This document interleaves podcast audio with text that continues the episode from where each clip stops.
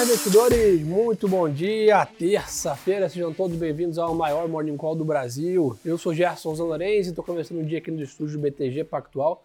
Nosso grande economista aqui, Álvaro Frasson. Fala, Gerson. Fala, pessoal. Bom dia. Bom dia, meu amigo. Vamos lá, pessoal. Tradicionalmente aqui pela parte global começa o nosso giro. Tá? A gente até percebe o mercado hoje lá fora meio de lado. Né? A gente começou ontem numa uma forte um forte otimismo ali, apetite a risco, o mercado foi devolvendo ao longo do dia, terminou o dia em queda.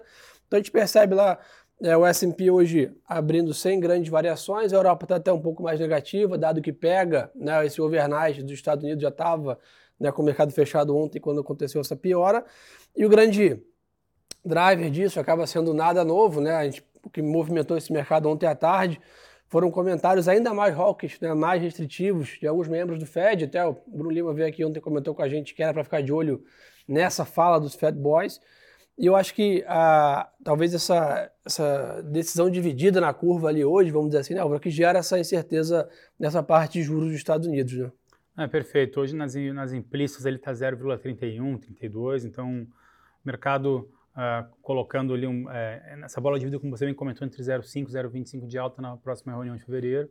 Mas vale lembrar que no, no CME Group, né, que é aquele uh, onde compila ali as expectativas de mercado lá fora, hoje a maior, a maior parte das expectativas está para o 0,25. Né? Então, uh, parece que esses últimos uh, dados aí de enfraquecimento da atividade americana podem começar a fazer preço na decisão do Federal Reserve. Boa.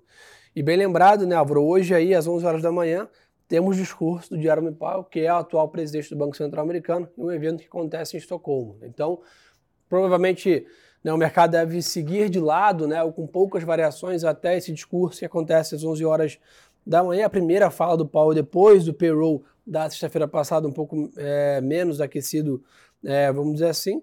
E por um outro lado também a gente está percebendo né, alguns dados de inflação ao redor do mundo ali ainda chamando atenção. Né? Por exemplo, o CPI né, do Japão que saiu nessa madrugada mostrou uma alta de 4% em dezembro, né, simplesmente maior avanço em 40 anos e bem acima aí da meta do BOD, que é o Banco Central do Japão, que é de 2%. Né? Então a gente está vendo ainda nas economias desenvolvidas tendo um pouco de dinâmica parecida com as emergentes. Né? Exatamente, exatamente. E isso, sem dúvida, tira apetite a risco aí, né? prescreve mais juros, deixa os bancos centrais mais duros e acaba comprimindo um pouco né, esse apetite à bolsa aí que a gente tem, tem percebido. Hoje a agenda está mais vazia, né? chama a atenção essa fala do Paulo, como eu comentei, às 11 horas, vendas no atacado dos Estados Unidos é, ao meio-dia. Tá? Só que ao longo da semana, como nós já comentamos, pega mais tração aí. Temos aí dados de CPI e PPI, então inflação ao consumidor e ao produtor da China é, na quarta-feira, e na quinta-feira o grande destaque é o CPI dos Estados Unidos, que deve calibrar bem essa probabilidade aí, né, Alvo? Ah, perfeito. Acho que a gente está monitorando esse aspecto. É, vale a ressaltar né, que, o, que o ciclo de alta é, de juros na Europa também está numa crescente muito elevada, uh, e isso, uh, por consequência de um CPI na zona do euro também que está bastante pressionado, né, sobretudo em função da, da guerra que se estende ainda e acaba refletindo em preços de energias mais elevados. Então, como você bem comentou, né, Gerson, acho que o mundo inteiro está com, tá com uma dinâmica de juros mais, mais altos, Uh, e no Brasil a história não é diferente, né? Acho que o 1375 ele é bastante contracionista e também por aqui tem a dúvida, né? Se a gente vai continuar nesse patamar mais elevado por mais tempo ou se pode ter algum tipo de reação do Banco Central. Boa. Um bom ponto, pessoal, que a gente já não fala aqui há algum tempo, para já começar a fazer parte do nosso Morning Call de novo, é a temporada de balanços, é, que começa sempre aí com os Estados Unidos, faz o kickoff normalmente aí o setor bancário, né? Então tudo indica nessa semana teremos aí com grande start na sexta-feira JP Morgan, Bank of America, Citigroup e Wells Fargo. Então, quatro grandes bancos aqui dos Estados Unidos divulgando seus números na sexta-feira. Obviamente, né, é apenas um início num, setor, mas a gente sempre fala com vocês aqui a importância que o setor bancário tem né, para ser um grande termômetro das demais, né, dos demais setores. O pessoal olha com muita atenção. E na próxima terça-feira temos aí Goldman Sachs e Morgan Stanley. Né? Então, a partir de sexta começa essa bateria de dados e aí não para mais, são quase 15 dias aqui né, do mercado acompanhando a temporada de balanço, que também né, tem feito mais preço do que tradicionalmente, né, dado que os investidores estão muito mais seletivos, né, a gente tem percebido a turma fazendo stock picking com um pouco mais né, de atenção, né, desde a pandemia, a gente percebeu que alguns setores saíram né, mais vitoriosos e estão enfrentando melhor essa dinâmica de juros mais altos, Então a gente tem visto os investidores mais seletivos nas empresas. Né? Você percebe empresas do mesmo setor, uma abrindo com gap de 10 de alta e outra com 10 de queda após temporada de balanço. Né? Então acho que para quem é holder aí, para quem é investidor, tem que se debruçar aí na temporada de balanço. Né? Perfeito. É, um outro ponto importante, é, a gente tem visto aí a vol segue mais elevada na parte de commodities, né? a gente está vendo o petróleo aí estável hoje, depois de uma alta, né, negociando perto de 80 dólares, e minério de ferro também, né, próximo a 120 dólares aí em Singapura, ainda refletindo essa abertura. E Álvaro, que tem dado tudo indica aí, né, o, a China segue o ritmo do ano passado, né? Caminha então, para uma reabertura. É, acho que ela está caminhando para uma reabertura, inclusive tem um relatório ali do, do, do Arthur Mota muito bom sobre reabertura de China, uh, onde ali fica bastante claro que as, as, flexibilizações sociais elas já estão refletindo numa melhor demanda aí por serviços, uh, onde o governo da China tem feito algumas medidas de, de auxílio uh, às empresas do setor imobiliário uh, de construção civil na China, que acaba melhorando essa demanda por aço, né, o que acaba suportando essa, esse preço de minério de ferro mais elevado. Isso tende a continuar a se fortalecer, sobretudo no segundo trimestre. Né? A reabertura da China ela pode ser meio titubeante, é, essa reabertura pode trazer uma nova onda de Covid, é, né? então é, não é exatamente linear essa reabertura, é, mas é, parece sim que a tendência é mais positiva para a China esse ano, de um crescimento em torno de 5%, diferente de 2022, que deve ficar em torno de 3%. Acho que alguns clientes perguntaram aí para a gente ontem sobre essa questão, ah, não tem o risco né, da China reabrir e trazer uma nova onda de Covid? Tem, né? Os investidores colocam isso na conta, mas eventualmente no risco retorno parece que tem mais probabilidade da China seguir né, numa reabertura com sucesso, até porque começa a dar sinais, inclusive nessa né, notícia ontem que está bem próxima de poder usar aí, né, não a vacina, mas né, algum medicamento da Pfizer contra a Covid. Então começa a usar um pouco da estratégia do Ocidente lá no Oriente, que foi uma estratégia de sucesso. Então acho que isso tudo o mercado se anima, não tem jeito, a Vale, a Gerdau, a gente já percebeu uma grande puxada. E, né, conversando com o Bruno Lima, segue nessa tendência. Óbvio que talvez não mais uma pernada de 30%, mas ainda tem algum espaço para esses papéis né, se acomodarem à frente. Então a parte global é basicamente essa. está vendo hoje o Bitcoin 17 mil dólares, sem grandes variações. Né, segue bem lateralizado esse mercado de criptos aqui já há um bom tempo. Aproveitar que o Álvaro está aqui na bancada para a gente explorar bem o Brasil, que está bem animado, né, com bastante volatilidade.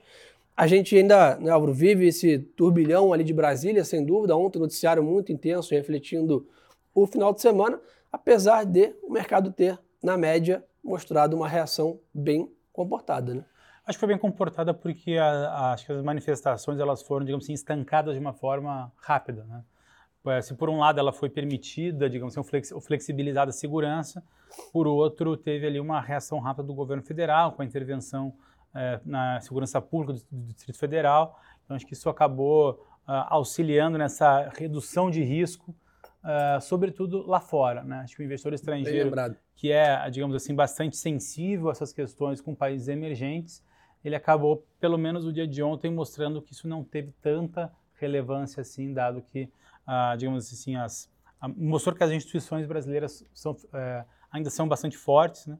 e isso, de uma certa forma, garante alguma tranquilidade ali para o investidor estrangeiro. É, e é bom lembrar que ontem foi um dia de grande apetite a risco para mercados emergentes lá fora. Né? Então o Brasil se beneficiou desses ventos internacionais mais positivos, também deram Exato. algum suporte né, para a gente. Álvaro, acho que no meio dessa, né, a gente tem falado muito aqui, né, 99% do mercado hoje está olhando Brasília, está olhando questão fiscal, está olhando né, a nova, nova equipe de, de, ministérios, etc. Mas no meio disso tudo temos IPCA de dezembro saindo agora 9 horas da manhã.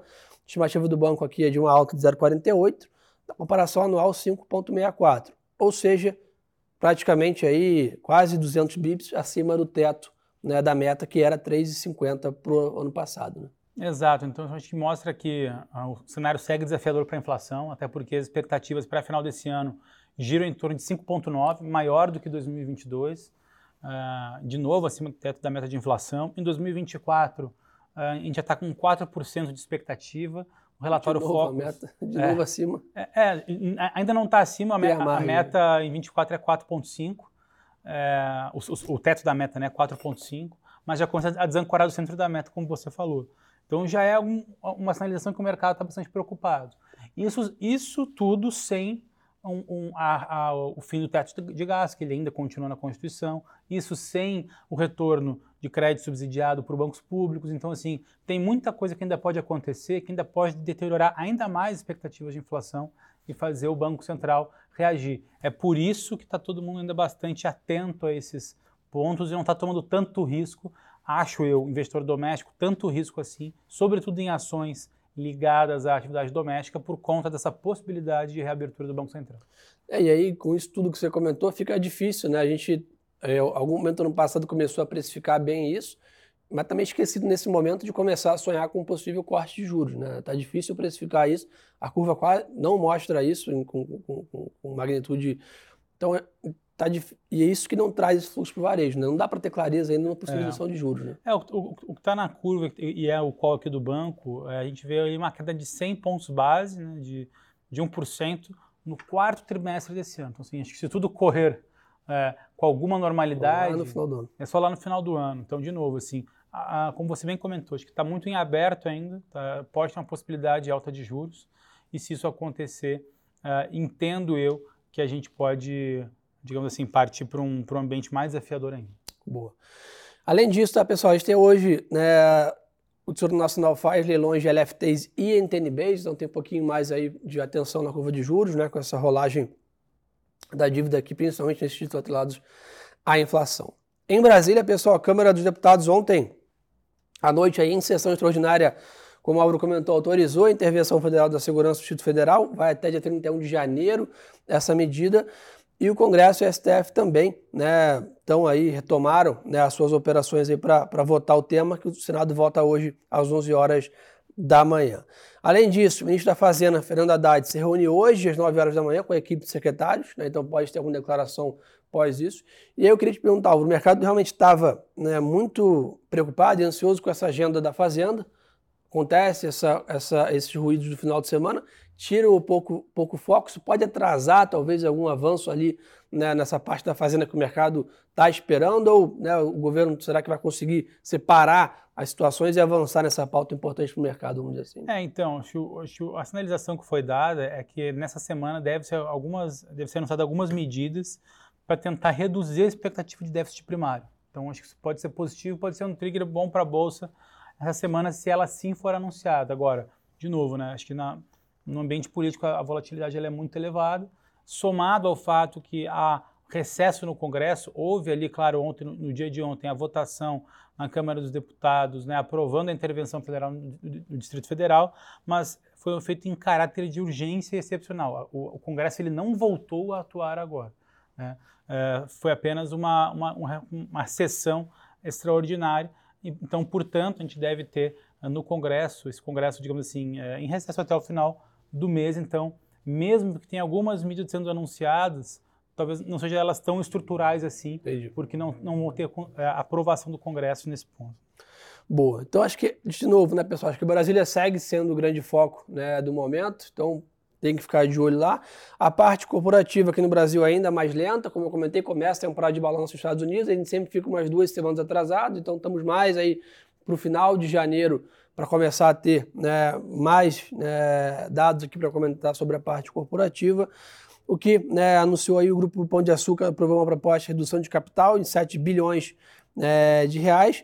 E além disso, os acionistas da Gafisa rejeitaram tá, em assembleia o cancelamento do aumento de capital e da companhia. Então vai acontecer né, o aumento de capital. A Eco Rodovias né, mostrou aí o volume de tráfego de uma redução de 2% aí no ano passado. É, e o Grupo Mateus aí, que também está na Bolsa, inaugurou 31 unidades né, em 2022, atingindo 232 lojas em operação, empresa que fez o IPO também é, recentemente. Então, isso é um pouco da parte global e local. Vamos ver o que o pessoal quer saber de notícias aqui. Abro, o Pedro perguntou aqui, no meio desse turbilhão todo, como é que está ficando o nosso cenário de câmbio? Então, pô, até boa pergunta, porque a gente é, lançou agora há pouco, faz alguns minutos, nosso relatório de, de câmbio.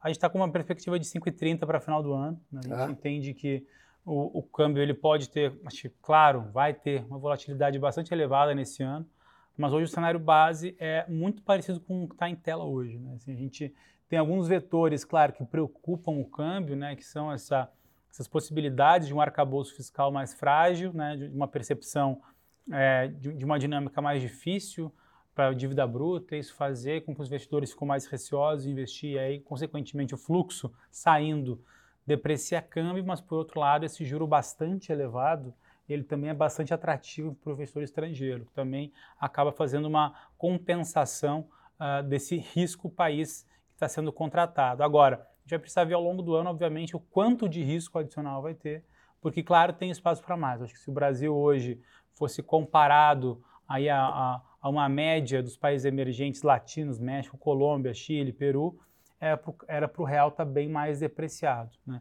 Uh, então há espaço sim para uma depreciação maior, por, mas por enquanto esse não é o cenário. Apreciação, algo abaixo de R$ reais, uh, a gente hoje não consegue ver, pelo menos não nesse, nesse atual momento, porque acho que nem esse juro tão elevado consegue dar conta de dizimar ou sobrepor os riscos fiscais que estão sendo colocados à frente.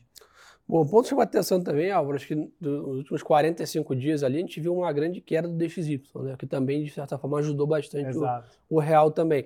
Será que essa tendência segue? A gente deve ver um dólar um pouco menos né, fortalecido frente às principais moedas, talvez com o Fed um pouco menos agressivo, do outro lado, na né, Europa ali ainda precisando né, de uma situação de inflação um pouco mais complexa, ou a gente deve ficar nessa, nesses 100 pontos mais ou menos desse Y? Como é que tá é, eu, eu, eu, particularmente acredito que o DXY não tem muito mais espaço para para ter uma queda. A não tá. ser que, claro, o Banco Central Europeu surpreenda uhum. e, e tem que fazer movimentos muito mais agressivos do que está precificado na curva no dia de hoje. Está precificado hoje é um, é um juro na Europa terminal de 3%, 3,2%. Já é bastante coisa para lá. Se, se, se, lá chegar a 4, 4,5%, aí sim acho que o DXY pode sentir um pouco mais. Até lá, eu acho que a gente deve ter um patamar aí que vai girar em torno de 100, 105, 105 pontos no indicador. Boa. Ô, turma, então acho que resumo da ópera é esse. Então, o mercado global amanhece de lado, né, de olho nesses eventos que acontecem às 11 horas da manhã com a fala do Paulo, ao meio-dia dados né, do comércio nos Estados Unidos. Aqui no Brasil, né, o IPCA é o grande destaque na parte macroeconômica aí, é, às 9 horas da manhã, e sem dúvida a parte política aí domina o noticiário.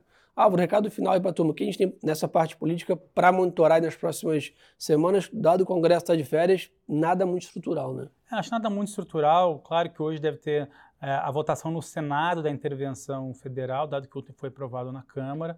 Mas, de novo, em caráter extraordinário, deve voltar ao recesso já no dia de amanhã, então acho que pouca coisa deve avançar, além, claro, dessas, digamos assim, uh, uh, uh, dessas repercussões do, dos atos do, do, fim de semana. Mas, de novo, isso acaba sendo mais volatilidade, mais espuma do que exatamente algo denso para você montar alguma posição, alguma estratégia. Independente disso, acho que a gente ainda segue bastante cauteloso nossas posições de alocação. Não é hora de tomar muito risco, é hora de aproveitar esse juro bastante elevado, de fazer caixa. Uh, e aí, está uh, bem, digamos assim, bem uh, calçado, com bastante caixa, para quando tiver uma virada de chave, a, a gente está bastante, uh, ter recursos para fazer esses movimentos mais arriscados, porque vale lembrar, né, Gerson, bolsa está muito barato, pré-fixado longo está muito atrativo. É muito interessante tomar risco Brasil. A questão agora é o timing. Boa. Então, turma, quem quiser ter um pouquinho mais de conteúdo ainda, segue a gente também no Instagram, tá aqui embaixo, Gerson Zolorenzi, Álvaro Frasson. É mais um canal para estar tá bem informado aí, consumir conteúdo ao longo do dia lá nas nossas né, postagens. Aurão, obrigado pela parceria de sempre. Valeu, Gerson. Valeu, uma ótima terça-feira de negócios. E lembre-se, pessoal, que o melhor ativo é sempre a boa informação. Um abraço.